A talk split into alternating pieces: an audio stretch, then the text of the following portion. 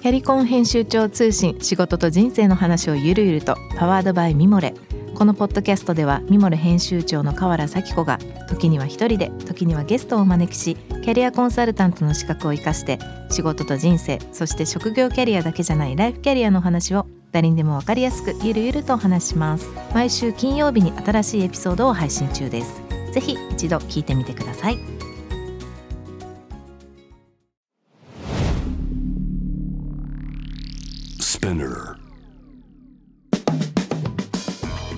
ナビゲーター中道大輔です。Patient to the Future with Forbes Japan このポッドキャストは物事人の魅力を引き出すことで日本のカルチャーの価値を再定義し世界と共有するコミュニティプログラムです。Forbes Japan Web とは記事として連動し音声ではスピナーを通じて主要リスニングサービスにてお聞きいただけます。Forbes Japan Web は概要欄のリンクからチェックしてください。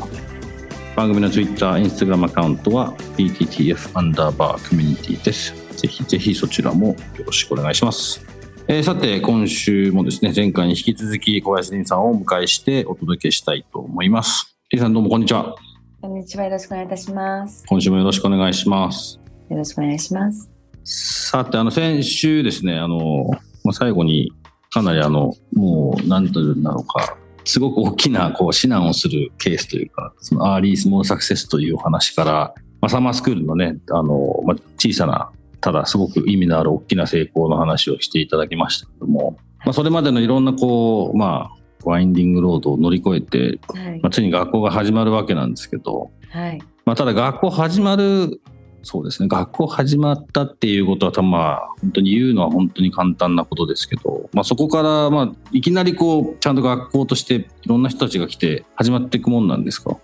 当時。そうですね。はい。なんかまあ一期生たち、そして保護者の方々には本当に今でも感謝してて、ね、よく何の何のトラックレコードもないいきなりブランニュースコールっていうか、ねまあ、全く新しい学校によく自分の人生に1回しかない大事な大事な高校生活を託してくれたなって本当に今でも思うんですよね。なんか1期生たちと話してると今でも彼らがよく口にするのはなんか自分は学校に入学したとかなんか学校に教わったっていうことはあまり彼は言わなくて一緒に学校を作りましたよね、僕たちリンさんって 言うんですよ。だから本当にそういう感じのする最初の1期生2期生3期生だったなというふうに思いますよね。だからここでもやっぱりサマースクールが大きかったんですよ。サマースクールをやっていたからこそ完全に新しい学校だったけれども海外からの市場も含め、生徒も含めてサマースクールに来たことがある子たちは、この学校結構ユニークだな面白いな、本気でやってるな違うことやろうとしてるなってことを肌で感じてくれていたので、その多くが高校を受験してくれたんですね。そういう意味でもやっぱりサマースクールを2010年からやってたことは2014年の開校にあたって大きな大きなインパクトがあったと思いますね。そのまあ、今そう一つユニークなっていう話がありましたけどその実際学校のカリキュラムとしては何が基本的にこうユニークさなんですか？はい私たちは見学の精神はミッションというか見学の精神としては、うん、チェンジメーカーを育てる。変革を起こせる人を育てるということを掲げているんですね。うん、なのであの、まあ、学校のカリキュラムの核というのは国際バカロレアと呼ばれる、まあ、イギリスにお伺い行ってらっしゃるとご存知かもしれませんけれども、うん、まあ、世界中で今5000校を超える学校に採用されているアカデミックのカリキュラムが核であります。ただ、このアカデミックのカリキュラム、IB 国際バカロレアを軸としつつも、自分たちで独自のカリキュラムをいくつか組んでいます。の一つがリーダーシッププログラムと呼ばれるもので、特に高校1年生で入ってくる生徒たちには1年間通じて、えー、自分がやりたいことは本当は何なのか自分は何者なのか何を得意としているのか自分の好きなことと自分の得意なことの接点はどこにあるのかっていうことを、ま1年かけて実際にプロジェクトをやったりしながら学んでいくっていうコースを設けています。先週のあの高校1年生の時にそれを自分が教えてもらいたかったみたいな感覚に近いですかね。でも我々も本当にこれもまだまだ生徒たちと一緒に作っているプログラムなので、えーね、あの決して完璧ではありませんけれども、うん、えー、本当に生徒たちと一緒に作る試みというか営みも含めて、うん、なんか我々も生徒たちも一緒に学んでるかなと思います。うん、で高校2年3年になってくると、まあ、国際バカロレアの中で CAS と呼ばれる、うん、まあ、CAS と書きますけれどもクリエイティビティ・アクティビティ・サービスというまあ、課外活動ですね。ここを通じてさらに生徒たちはもっと、まあ、日本の中をと超えてですね海外も含めて自分の母国での社会問題を解決しに行ったりとかはたまた環境問題に挑んだりとか、いろいろなプロジェクトを立ち上げていくことになります。これ一つ大きいかなと思うこととあとは実は、えアウトドアもかなり力を入れています。軽井沢ですね。我々が、はい、もう信州に、えー、の地をお借りして学校を運営させていただいていることもここに面してるんですが、やはりアウトドアというのは、うん、もちろんスポーツとかチームスポーツも大事だと思いますけれども、アウトドアっても天気は変わるわ、条件は変わるわ、ねうん、仲間の何かミスとか、ね、なんか迷子とかによってまたなんかいろんなことが変わったりして、常に先ほどのハプニングの連続なんですよね。そういう環境の中で、チームワークとか自分の限界に挑戦していく、心身ともに限界に挑戦していくっていうことは、うん、生きる力みたいな感じですよね。そうですね。うん、なんかそういうことをやっぱり座学ではなくて実際に体験しながら学んでいくっていうこともすごく大事にしていることの一つです。うん、はい、そういったあの今のある種のベースのコンセプトは、はい、まあ正直僕もずっと海外にいてで今自分たちの子どもたちがまあ、実際小学校終わったタイミングで日本の中学高校にちょっと考えられないなと思って今向こうにうまくコンビンスしてあの納得していってるんですけど、はい、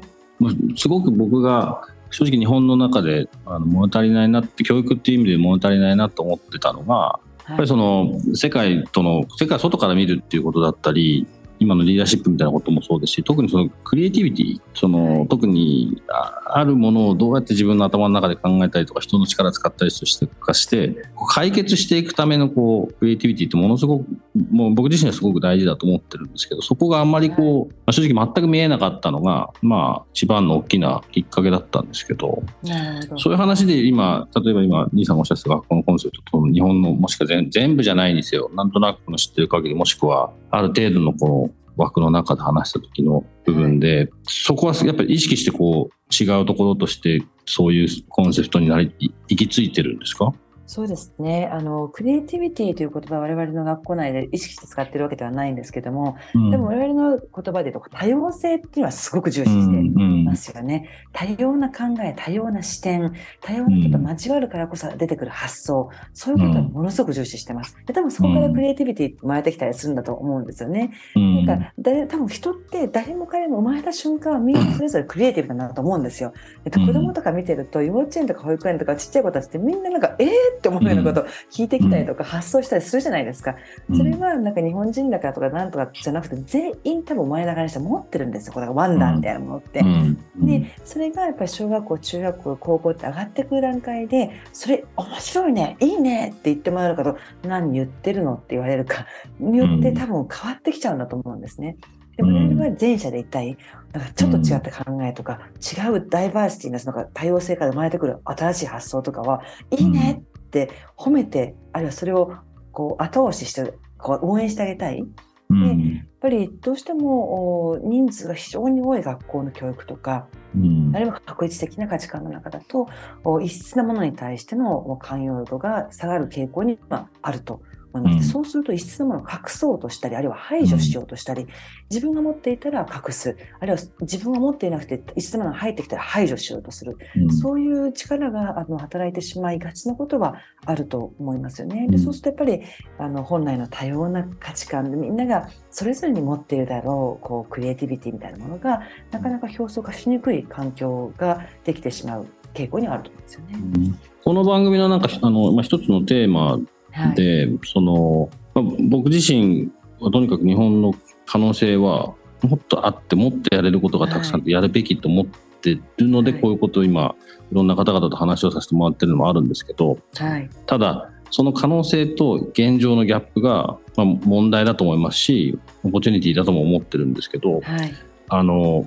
まあ、教育の話はまあいろんな方々と話すときに、まあ、大体入ってそんななんか話になるんですね。で、その中でも結構一つ今ちょっとお話出たんですけどやっぱり人数が多かったりあのどうしてもそれが原因になってなかなかそこから広げられないっていうものの原因ってこう見てると学校運営のまあすごいいろんな理由があるんだと思うんですけどお金が回ってないっていうのがすごく問題かなと思ってて先生たちもそうですし、例えばあの、一人の先生が部活の顧問、あの、国語の先生やりながら部活の顧問もやって、あの、よくね、最近だと報道されてますけど、はい。なんかああいう話とか、なんか、あの、で、それって学費に多分直結してて、で、学費を上げればいいじゃんっていうことでは当然ないと思うんですけど、なんかその、やれる範囲の中でももっとこう、みんなが親が含めて、社会が含めて、もうちょっとその全体で負担していくことで、学校になんか全部、学校が全部やるんじゃなくて、親がもってやんなきゃいけないこと多分あるでしょうあるでしょうし、なんかそういうもうちょっと広げ方というか考え方を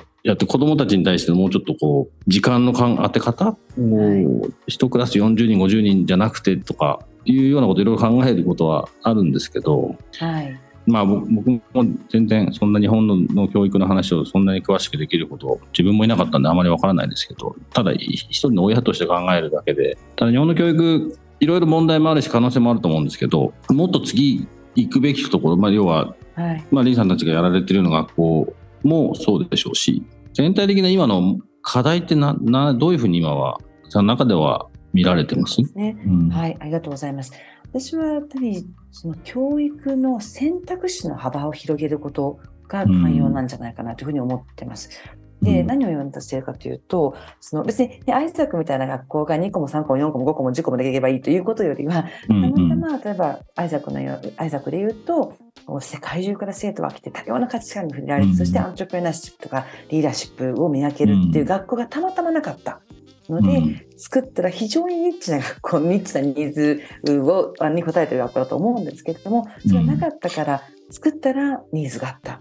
で、うん、あるいは今、ね、あの新しい高専ができた高高等専門高専ができたりとか、ね、あの全然違うインターナショナルスクールができたりとかあの日本中でいくつか学校ができ始めてることはすごくこれも喜ばしいことだと思うんですね。でやっぱり今どんどん少子化になっている。でも不登校の数だけは絶対数も増えてきてる。これ何かでやっぱりギャップがあるんだと思うんですよ。お子さんたちの子どもたちの生徒たちの児童たちのニーズと学校が今提供してものとのニーズのギャップあと提供しているものとのギャップがあるから、うん、子どもの人数は減っているのに不登校数だけが増えてるっていう現状になるんだと思うんです、うん、もちろんコロナの影響なんかもあの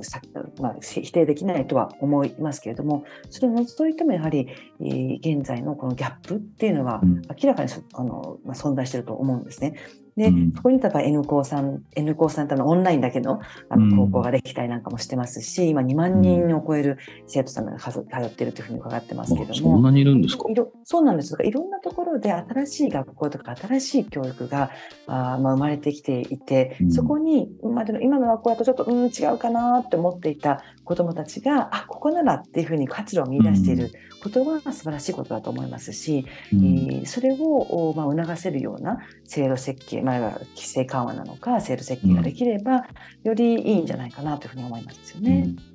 なんか学校例えば変えるとか、これさもしかしたら転職ともつながるのかもしれないですけど、はい、日本だと、はい、なんか一つの場所を最後まで全うしなきゃいけないっていうこう、まあ、見えない壁みたいのがあるのかもしれないですよね。別に今例えば今言ってる学校合わないからこっちの方が合いそうな学校あるからこっちの方がいいじゃんって変わるみたいなのは、はい、まあ、それだけチョイスが出てくるともっともっとありになりますよね。そうですよね。はい。で、まあ、日本の場合特にその小学校から中学校、中学校から高校に、あるいは高校から大学へ行くときに、まあ、かなりの方が受験、あの小から中はあまりないかもしれませんけれども、受験をされる文化ももともとあるので、今数年に一回、あの、あれ？と思ったら違うところに足を踏み入れてみるっていうチャンスは、巡ってすべての、ほとんどすべての生徒さんたちに巡ってきてるわけなんですよね。ですので、そのタイミングで、あれ？と思ったら、ちょっと違う環境を変えてみる、あるいは違う教育の、まあ、ミッションに基づいた教育をしている学校を選んでみるって方が増えてくればまたそれが次の新しい学校を生み出すことになると思いますし、えー、そういうこう循環であの選択肢が多様化していけば今の既存の学校これを全否定するつもりは全くなくて今の既存の学校でフィットしてる子たちもいると思うんですよ。そうですね。うん、でその子たちはそこにあので、ま、学び続けてもらいつつそれとちょっと違うなと思う子が結構多いんであればその子たちのニーズに応えられるような学校がもっともっと増えてくればいいなと思いますよね。うん、地元軽井沢でも実は風越学園さんっていう幼少中一貫校が、あ数年前にできたばっかりなんですけどもここ本当に人気で入れないんですよ。でえー、でも都内からこのこの学校に入るためだけに移住してらっしゃるご家族なんかもいらっしゃって軽井沢町の人口が久しぶりに増えたというぐらい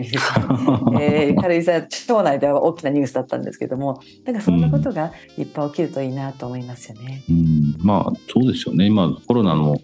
いい意味での影響っていうのはもしかしたら東京だけじゃなくてこう外にもね行ける仕事も含めてできるようになってるっていうのはですよね。はい、はい、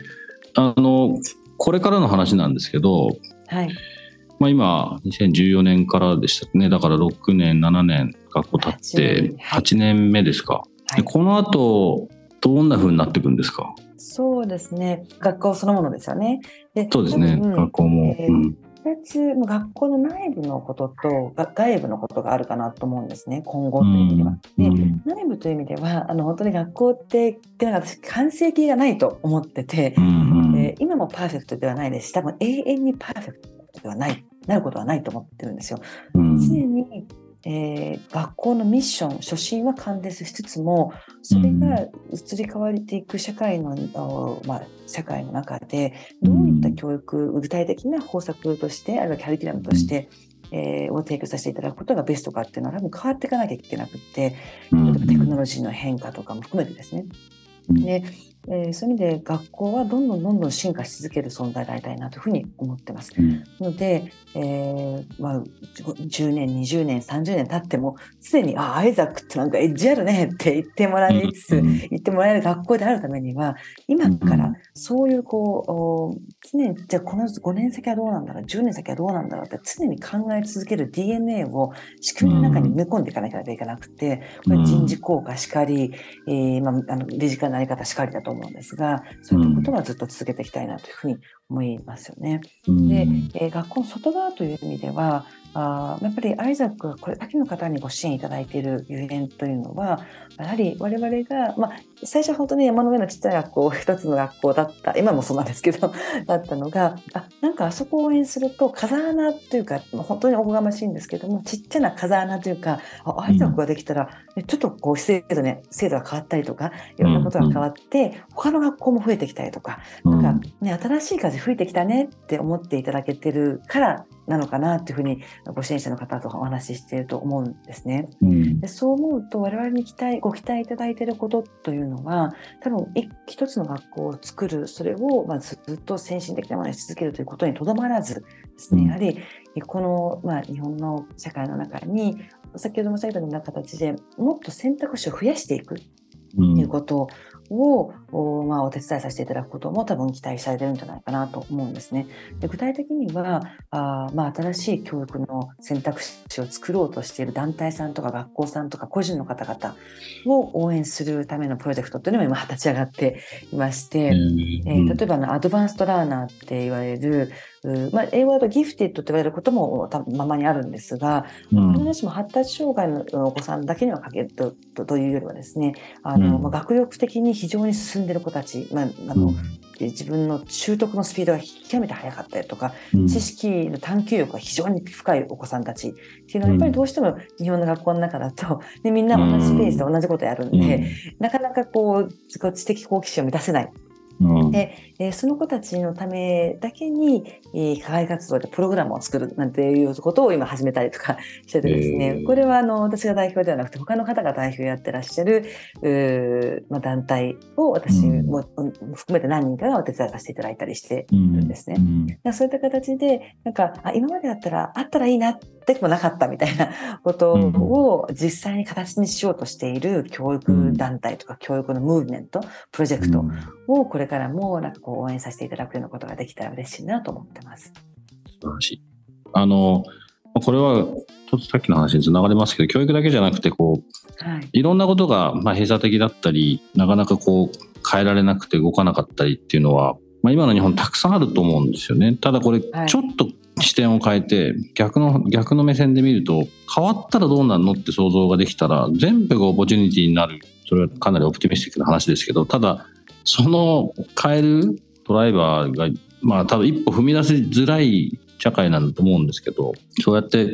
それの根源的なその教育ってもう多分今後ずっとこの子たち含めてその周りに関わってる人たちがずっとかかあのなんていうんですかね影響されるこうドライバーの一番ど真ん中にあることじゃないですか。だからそれでこう、そこが変わってくると本当社会全体が変わるようにね、きっとなってほしいなと思いますよね。はい、そうですね。なんかこう、ね、教育が大事だ、教育が変わらなければっておっしゃる方って多分な、ここ数十年ずっとたくさんいらっしゃったと思うんですけれども、本当にこの5年、10年の間に、だいぶその、ね、言うだけじゃなくて、じゃあ自分で作ってみようとか、じゃあやってみようとかっていう方々がすごく増えてくださっていることは、とても嬉しい傾向だなと思って拝見してます。多分この番組も結構、大学生のこう社会に行こうとしてるその就職活動とかをしてる人たちが結構聞いてくれてるらしくてですね。はい、はい、なんか、まあ、それもすごくなんだろうなんか僕らのは元気にもなりますけど、ね、なんかそういう聞いてもらって何かねプラスになるといいなと思いますね。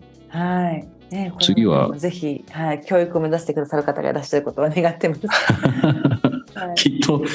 卒業生も含めていっぱいいらっしゃるんじゃないですか？そうですね。その卒業生は何人も、はい、教育の世界に入ってきてくれてますね。もうアフガニスタンで自分で学校を作り始めてる子とかあのそういう意味でも、はい、あるいは帰ってきて在校生のためにメンタリングをしてくれてる起業家の子たちとか、はい、あの多くの卒業生が教育に関わってくれてます。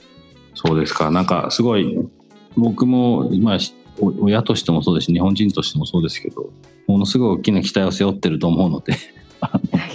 楽しみながらだと思いますがあの大変なこともいっぱいあると思いますけど、そのうちまたあの軽井沢は僕長野もよく行くのであのそうですか。ぜひ遊びに行かせてください。はい、なんか本当にあの、ね、そういう意味では我々はこうやって毎年毎年奨学金を7割の子に、あの給付させていただけてるのはもう全国からのふるさと納税のおかげなんですね。ああ、ふるさと納税でやられてるんですか？はい。で、ふるさと納税は実は軽井沢町のふるさと納税のメニューの中に、アイザックの奨学金を応援するっていう枠があって、あのそのおかげなんですよ。なので本当に、ね、なんか私一人がとか私とね数人の人たちがやってるということでは全くなくて、うん、全国の方がこう力添えをくださってるからこそこの学校が今のような教育をさせていただけていることに本当に心から感謝してますし今日もこういう機会をいただけてありがとうございます。もうこちらこそ本当にお忙しいとかありがとうございました。僕もありがとうございます。もし少しでもサポートできるようであれば、頑張ってサポートしたいと思いますので。ありがとうございます。はい、お気持ちこの番組聞いてる方も。はい、はい。どうも本当に今日はありがとうございました。ありがとうございました。またよろしくお願いします。ありがとうございました。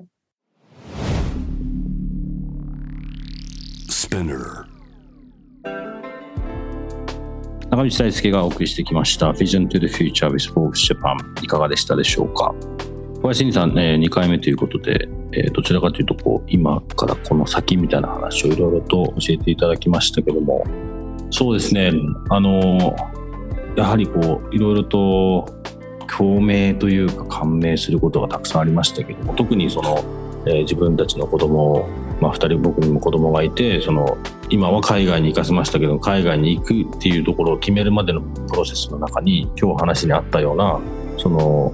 まあ、当然実は愛作も僕の中ではチョイスというかねその考える中には入ってましたしその他と違っていいっていうことあとは、まあ、ちょっとクリエイティビティみたいな話を少し僕の方でも知ってましたけど考える力をつけたかったんですよね。考える力をつけたかったのとそれをこう解決していく力というかそれをまあ日本語だけじゃなくていろんな人たちとダイバーシファイあの多様性っていうふうに彼女は言ってたと思いますけどもそれはすごく大事だと思ってたのでそれがなかなか僕の中では、まあ、親として日本にはなかなか答えが見つけられなかったっていう結果が今の、まあ、うちの個人的なプロセスの中にいますがただこういうこの小林さん小林さんたちみたいな学校がまだまだ全然足りないと思うんですよね。でまあ特に私学ですよね私学は私学なんでもっと自分たちはこう思ってるからっていう角を立たせてそれに対して賛同する人がまあ保護者としてもしくはまあそこに子どもたちのチョイスとして入れるようになってくるといいと思うんですけどやっぱな横並びっていうのは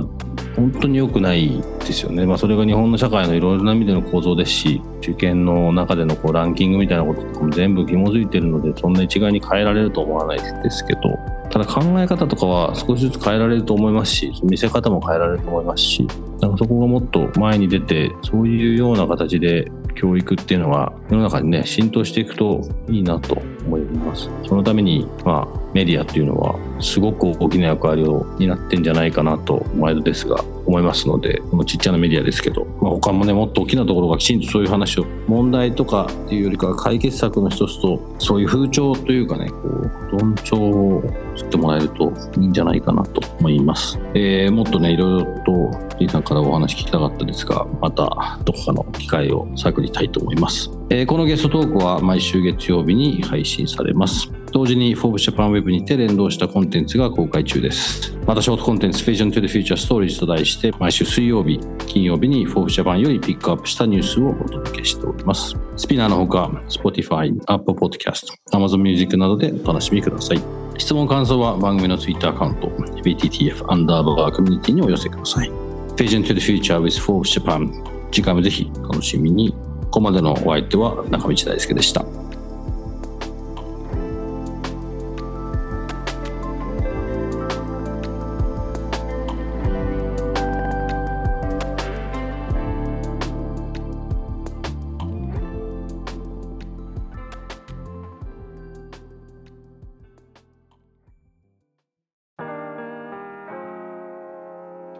神崎めぐみと編集者の大森洋子でお届けする雑談ポッドキャストウォンと私の名前なんての？